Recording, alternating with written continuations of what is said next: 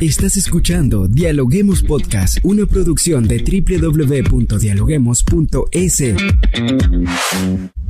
A continuación, Rangira Briseño debate junto a expertos, académicos y estudiantes los temas más curiosos del planeta. Hola, ¿qué tal amigos? Bienvenidos a Dialoguemos Podcast. Saludamos a todas las personas que nos sintonizan a través de la www.dialoguemos.es en el Ecuador y en el mundo. Soy Rangira Briseño y como siempre estoy lista para dialogar con los académicos de las universidades más importantes del país. Hoy hablamos con Miriam Lang. Ella es coordinadora de la maestría en Ecología, Política y Alternativas al Desarrollo de la Universidad Andina Simón Bolívar. Bienvenida a Dialoguemos Podcast, Miriam. Muchas gracias gracias por invitarme a este espacio, Rangira. El área de ambiente y sustentabilidad y la maestría de ecología, política, alternativas de desarrollo de la Universidad Andina Simón Bolívar están invitando a una conferencia magistral que será el día de mañana. Y la primera pregunta para colocar en contexto a nuestra audiencia, ¿por qué debatir sobre desarrollo y transición ecosocial en América Latina? son temas muy actuales realmente ambos, o sea, el desarrollo es esta gran narrativa que eh, se despliega en todas las regiones del sur global y que ha, agarrado fuerza sobre todo en los, las últimas siete décadas como una gran promesa de hacia dónde aspiran llegar estas sociedades.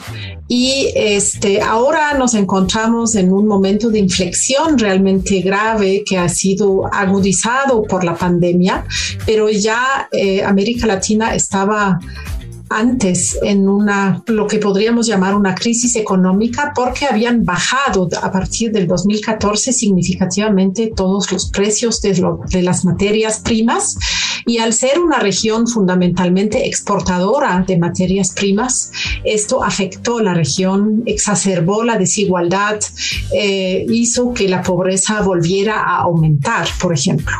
Entonces, eh, mañana vamos a mirar desde el momento actual cómo podemos realmente eh, visualizar el futuro, un futuro deseable para la región y eso está eh, evidentemente ligado con cambios tanto en las políticas ambientales como en las políticas sociales.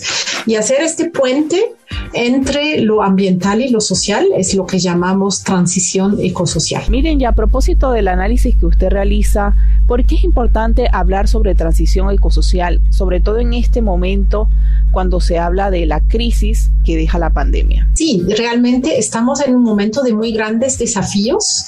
Ah, yo agregaría además el cambio climático, que es un fenómeno que se vuelve cada vez más evidente eh, en muchas partes del mundo, ¿no? Tenemos grandes sequías, sequías, tenemos enormes incendios forestales, por ejemplo, en la Amazonía, eh, en América Latina, tenemos huracanes como nunca y eh, bueno, inundaciones y todos esos eh, fenómenos climáticos extremos.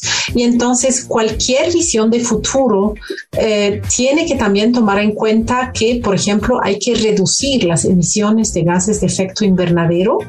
Y em, es en este contexto que la palabra de transición ah, se ha puesto de moda, digamos, a nivel internacional.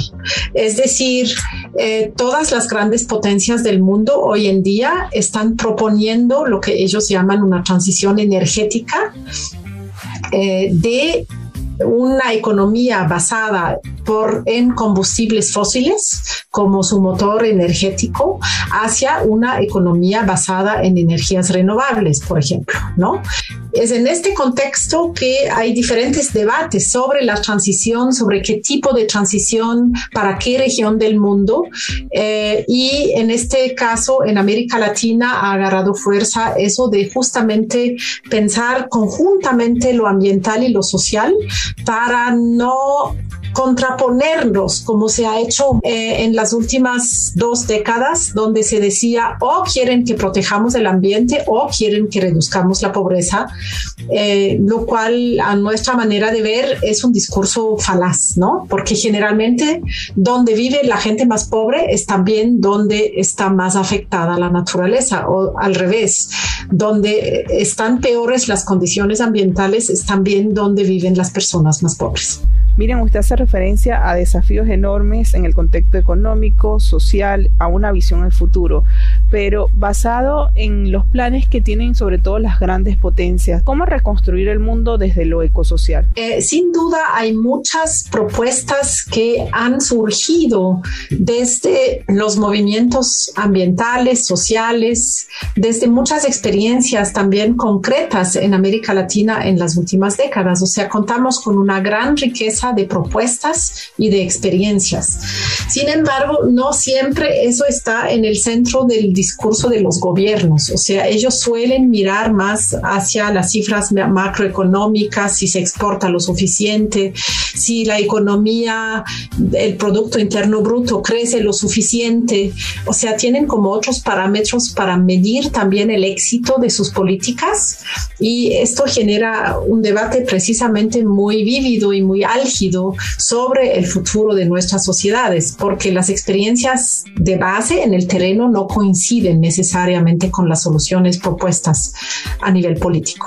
Ahora, ¿cómo se maneja este concepto en el Ecuador? En el Ecuador estamos actualmente en un punto crítico, diría yo. Nosotros como equipo de investigadores en el área de ambiente y sustentabilidad justamente estamos concluyendo una investigación sobre las alternativas eh, para el país en un horizonte post-extractivista, post-petrolero, porque las reservas de petróleo están limitadas en Ecuador, realmente ya no dan para mucho tiempo más. Y además sabemos que la demanda a nivel global se va a reducir porque hay este gran giro hacia las energías renovables.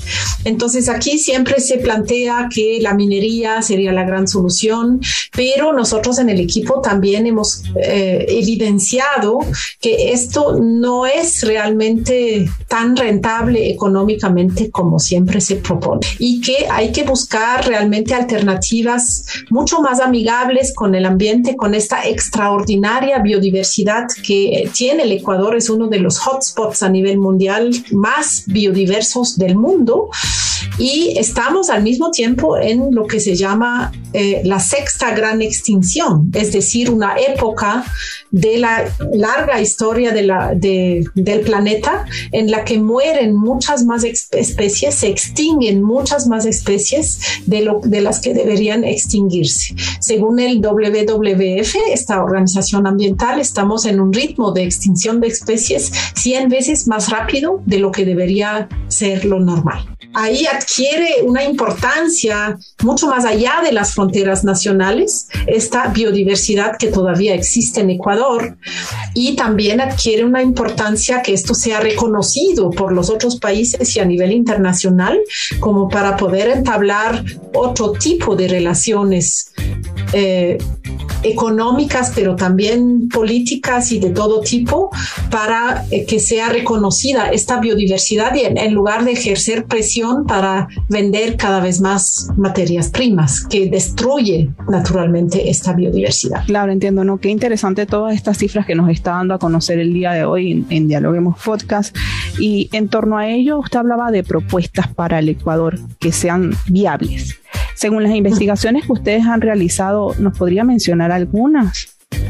Claro que sí. O sea, por ejemplo, nosotros pensamos que debería haber un, gran vuelco en la política agraria del país eh, que potencie la producción realmente campesina y agroecológica para que haya una producción masiva de alimentos sanos, de alimentos ecológicos que también encuentran un mercado internacional, sobre todo porque podrían ser procesados en el país este, y que además generan mucho empleo, o sea, realmente la agricultura es una de las mayores fuentes de empleo en el país, pero esto requiere obviamente de reducir la desigualdad en la propiedad de la tierra, en la, el acceso al agua de riego, o sea, algunas medidas condicionantes.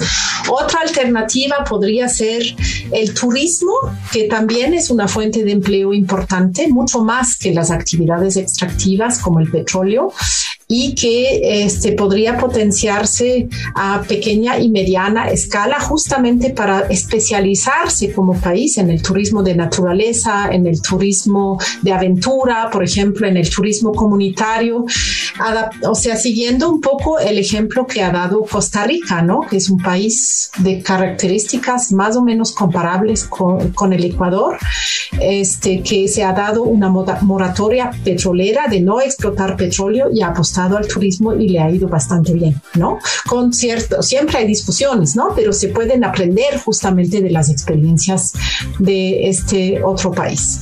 Y una tercera alternativa sería explorar realmente el potencial que el Ecuador tiene justamente en energías renovables, en términos de geotermia, de energía solar. Somos un país con mucha irradiación solar y cómo podemos más bien seguir este rumbo que, que está tomando el, el, mundo en lugar de insistir en una fuente de energía que pronto se va a volver obsoleta como es el petróleo. Ahora ya para, para ir finalizando, eh, queremos que nos comente de vuelta al tema de la conferencia magistral que se llevará a cabo el día de mañana, debate sobre desarrollo y transición ecosocial en América Latina.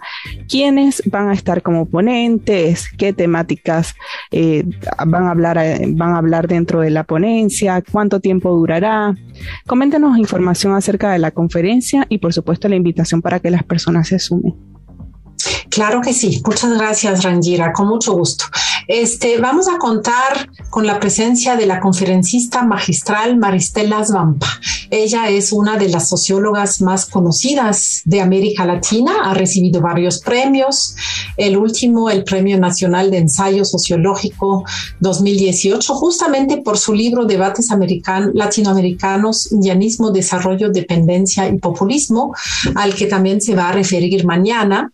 Eh, ella es, además de ser socióloga, eh, eh, también escritora, investigadora, activista, entre otras cosas, ha cofundado el Pacto Ecosocial del Sur, que es una alianza a nivel continental que eh, busca precisamente eh, recoger y visibilizar y generar propuestas para este rumbo de la transición ecosocial a nivel de la región latinoamericana. Entonces, ella va a hablar una hora a partir también de su último libro que escribió en el 2020 con el abogado ambientalista Enrique Viale, que se llama El colapso ecológico ya llegó. Eh, esto es básicamente la conferencia magistral que tendremos mañana. Eh, seguramente Maristela va a abordar muchas cuestiones apremiantes de nuestros tiempos que responden a las preocupaciones de la audiencia también de este espacio. Entonces, están cordialmente invitados a entrar a la página web de la universidad. Vamos a iniciar mañana a las ocho y media de la mañana. Es un poco temprano. Maristela Zvampa se encuentra actualmente en Europa, donde tiene una cátedra este, como profesora invitada, como profesora visitante, la cátedra Simón Bolívar en la Universidad de Cambridge, en Inglaterra, y por eso el horario entonces de la conferencia. Eh, para registrarse, para recibir a su correo el enlace de Zoom, ustedes tienen que, que, entrar al sitio web de la Universidad Andina. Lo más fácil es buscar por el nombre de Maristela y van a ver ahí este, la conferencia magistral intitulada Debates sobre Desarrollo y Transición Ecosocial en América Latina a la que pueden inscribirse. Y están obviamente todas y todos muy bienvenidos. De hecho, ya tenemos unas 150 personas escritas para mañana. Parece que suscita mucho interés y es realmente un debate que necesitamos en el país, que sea lo más amplio y lo más democrático posible. ¿Cómo imaginamos como ciudadanas, ciudadanos, como organización? Como barrios, el futuro del país, si esta base que ha sostenido el Ecuador desde los años 70 ya no funciona. Esta es la gran invitación. Miriam, muchas gracias por acompañarnos en Dialoguemos Podcast. Muchas gracias por invitarme a este espacio y espero que hasta mañana. Gracias por escucharnos. No se olviden de seguirnos en nuestras redes sociales, Facebook, Twitter e Instagram como Dialoguemos Info y visitar nuestra página web dialoguemos.es. Soy Rangira Briseño y seguimos dialogando en podcast. Esto fue Dialoguemos Podcast. Escucha todos los programas de Dialoguemos Podcast en www.dialoguemos.es. Suscríbete para no perderte ningún episodio. Estamos en Spotify. Sigue escuchando Dialoguemos Podcast, el nexo entre la academia y la comunidad.